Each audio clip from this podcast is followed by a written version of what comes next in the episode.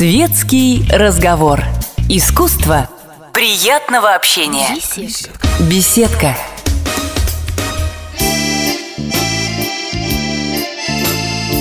Композитор Владимир Матецкий, создатель таких хитов, как «Луна, луна», «Хуторянка», «Только этого мало». Владимир Леонардович, вы очень редко рассказываете о своем детстве. Насколько я знаю, ваши родители никакого отношения к музыке не имели, я имею в виду профессионального. Но вот мне кажется, что именно вот в ранние годы закладывается этот небольшой кирпичик, когда он предопределяет твою судьбу в дальнейшем. Вот какие, какой, может, случай, момент? Дело в том, что я вообще небольшой любитель э, таких э, чрезвычайных откровений по поводу себя. Я думаю, что это просто человеческая позиция, и у всех свои подходы к тем или иным вопросам. Я абсолютно не хочу бросить камень в тех артистов, деятелей шоу-бизнеса, которые, э, так сказать, проповедуют или исповедуют, точнее так сказать, другие подходы. Э, Все, что касается себя, я рассказываю, но я не хочу углубляться в какие-то детали. По поводу музыки и детства. Дело в том, что э, у меня музыкальные люди есть в моей родословной, безусловно но это не профессиональные музыканты, просто очень музыкальные люди. По линии папы, да и по линии мамы тоже. А что касается меня, то, в общем, это такая, наверное, э, часто встречающаяся история, когда есть маленький мальчик в семье, ребенок, мальчик, девочка, который проявляет какие-то музыкальные способности достаточно рано, его отдают учиться. Его отдают учиться или в школу, или педагогу. В моем случае это был педагог и очень хороший педагог. И эта учеба длится какое-то количество лет. Человек приобретает навыки. После этого его судьба каким-то образом складывается. Наверное, эта схема, она э, повторяется тысячи, может быть, десятки тысяч раз. И она была в моей жизни. Я занимался с педагогом, я всегда упоминаю ее имя. Ее звали Софья Моисеевна Карпиловская. Это был удивительный человек, удивительный музыкант. Многие вещи я понял с возрастом, потому что когда я начал заниматься, я был маленьким совсем, и мне было многое непонятно. Она была удивительным человеком. Она была ученицей Елены Фабиановны Гнесиной, причем любимой ученицей. Вот. Э, были какие-то коллизии обычные, какие бывают у ребенка детям всегда хочется другого. Сегодня моему сыну хочется играть на iPad. Мне хотелось побежать во двор, поскольку кричали, звали играть там в футбол или еще во что-то. Все те же истории. Дальше вопрос судьбы. Как в судьбе того или иного человека музыка переплетается с реальной жизнью. У меня большим моментом таким был момент, связанный с появлением в моей жизни музыки Битлз. И для людей моего возраста это абсолютно характерная история. Она характерна и для России, она характерна для Америки, для Англии, для Польши, для Африки. Я это говорю, зная. Почему? Потому что я общался со многим количеством людей, музыкантов, людей, которые примерно моего возраста, в том числе со знаменитостями, которые рассказывали вот как раз про то впечатление, которое оказали, э, которое оказало на них знакомство с э, музыкой Битлз.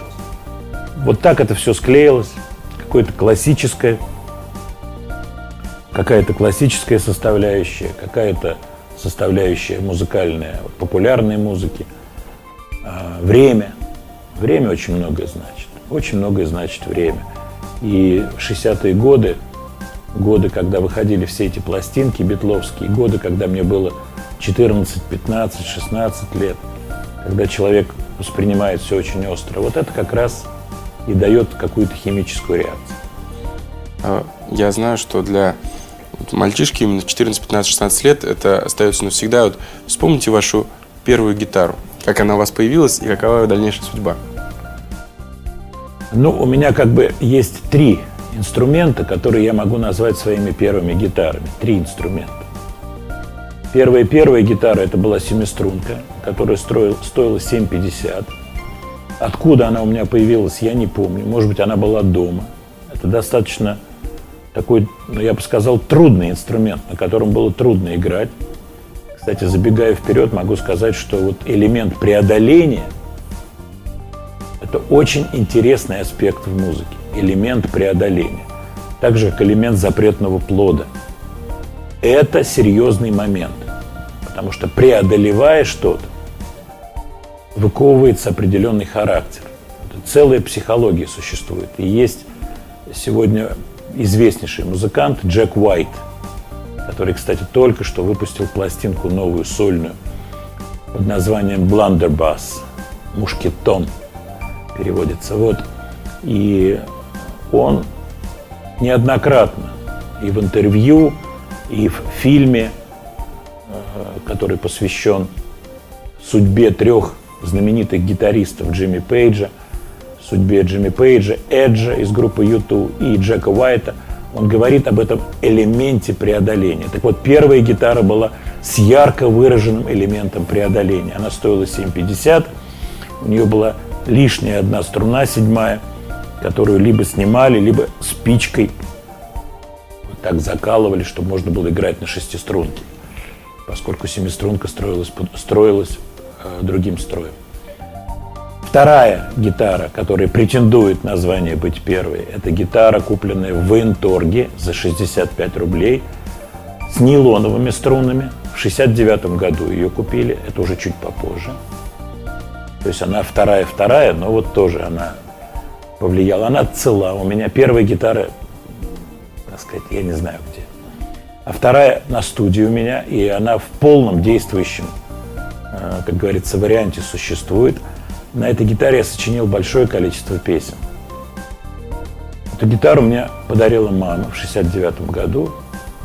Она стоила 65 рублей, была куплена в военторге производства ГДР.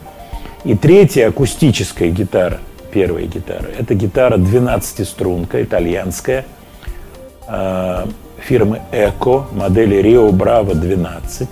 Я ее купил сам, году, в 72-м. Стоила она 300 рублей где-то. Эта гитара, к сожалению, сломана, но она у меня находится на студии, я ее очень берегу. Это гитара, которая меня сподвигла на тоже масс, массу каких-то интересных, она меня сподвигла на какие-то интересные э, произведения, на интересные звуки. Я даже помню, какие песни на ней я сочинил. Вот она, к сожалению, сломалась. И вот надо бы ее восстановить, как-то починить. Вот эти три моих первых гитары. Я почему говорю про акустические инструменты? Потому что параллельно я играл в группе уже вот с 70-го года, даже 69-го. Я играл сначала на электрогитаре, потом играл на бас-гитаре. И вот у меня шла линия бас-гитар. То есть первая бас-гитара была Мюзима, потом у меня была чешская гитара, потом у меня была японская гитара, копия Precision Bass, потом Precision Bass и так далее, и так далее, и так далее. Но акустические инструменты, инструменты, на которых вот я все время играл в повседневной жизни, это, это, это было серьезно. А, на одном из сайтов в вашей краткой характеристике я прочитал, что вы любите женщин, не блондинок. Почему? Был горький опыт или это, опять же, возвращаясь к стереотипу? Нет, это я думаю, что сидит как-то в человеке, под кожей сидит. И такой вопрос типажа у каждого мужчины, очевидно, есть какой-то типаж. И типаж женщин, которые нравятся мужчине, он а, как бы выкристаллизовывается. Бывает, конечно, у людей отклонения всякие. И я думаю, что вы как мужчина симпатичный, прекрасно понимаете, о чем идет речь. Вот. Но у меня вот типаж это не блондинки. Интересно то, что мы недавно говорили на эту тему с Женей Маргулисом, с кем я дружу, из группы «Машины времени». Вот. И он тоже смеялся, что его типаж не блондинки. А, опять же, возвращаясь к теме Петлов, а, сейчас дети ливерпульской четверки собираются ну, как бы собраться все вместе и отправиться в гастрольный тур. Вот громкие имена у них уже есть. Родители им это обеспечили бесспорно. Что нужно, да и не только им, а в принципе артисту, чтобы вот самое главное, чтобы иметь такой же ошеломительный успех.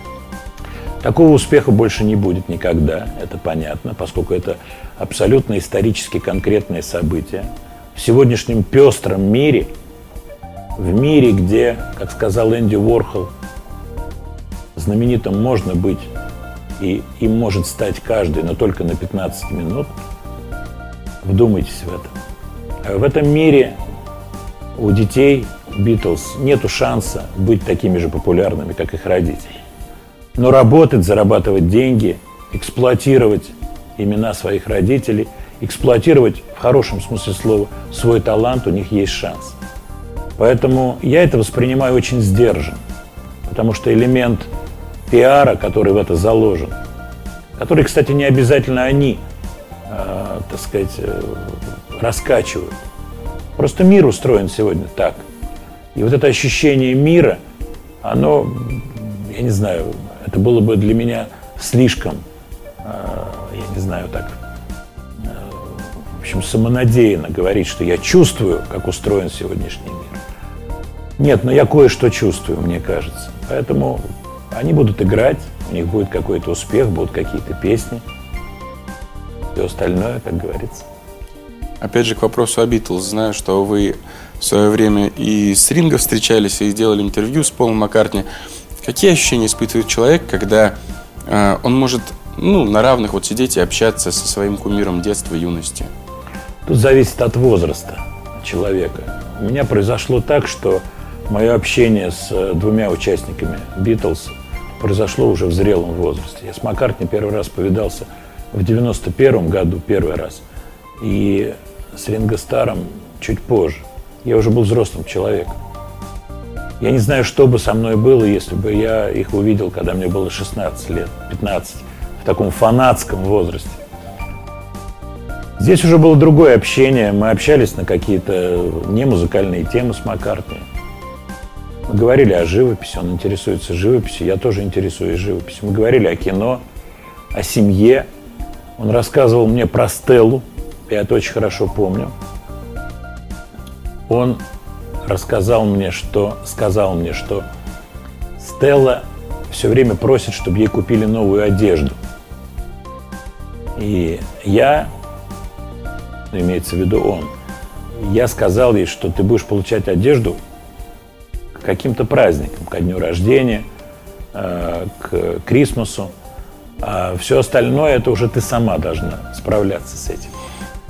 И когда гораздо позже я встретился со Стеллой Маккартни, э, была вечеринка, мы сидели рядом, я ей рассказал, как я общался с папой и мамой. Дело в том, что вот во время моего общения с Маккартни э, в определенный момент к нам присоединилась Линда. Стелла сейчас известнейший модельер – стал меня расспрашивать, э, во что они были одеты. Я ей подробным образом рассказал, во что были одеты мама и папа. И сказал ей как раз про то, что папа сказал, что вот он не хочет покупать одежду, а хочет, чтобы ты получал эту одежду только вот к дню рождения, ко дню рождения и, к, так сказать, в качестве подарка на Крисмус. Она говорит, о, это точно, он, очень похоже на него. Спасибо большое. Спасибо вам. Итак, дорогие радиослушатели, мы пообщались с композитором Владимиром Матецким. С вами был Всеволод Еремин. Светский разговор. Искусство приятного общения. Беседка. Беседка.